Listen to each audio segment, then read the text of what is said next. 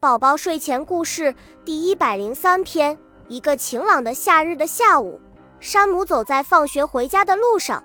他一路走一路边看着书。为了买这本书，山姆几乎动用了自己所有的积蓄。他是个快乐的男孩。由于边走边看书，山姆定得很慢。走了好长时间，他走到了公路上。公路边有一扇敞开着的大门。一位盲人正站在门边。当山姆路过时，可怜的人开口说：“请施舍给我几分钱，我好饿，让我买点面包。”可是山姆径直走过去了，没有给他。怎么回事？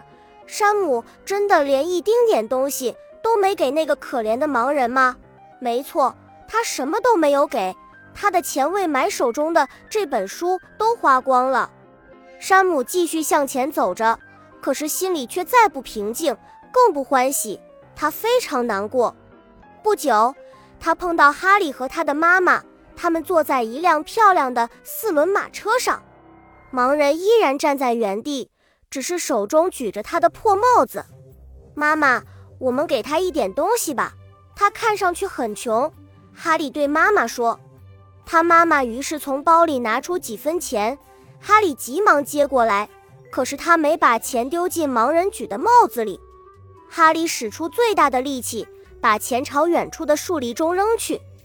哦，那个穷人，那个盲人，他怎么可能找到这几分钱呢？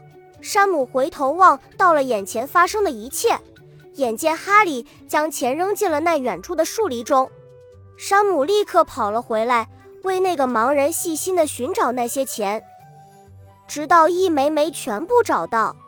这项工作占用了山姆很长时间，连晚饭都差点没赶上吃。你认为这俩男孩哪个更具有真正的仁慈之心呢？哦，那个穷忙人心里最感激的是谁？不用猜，我就知道。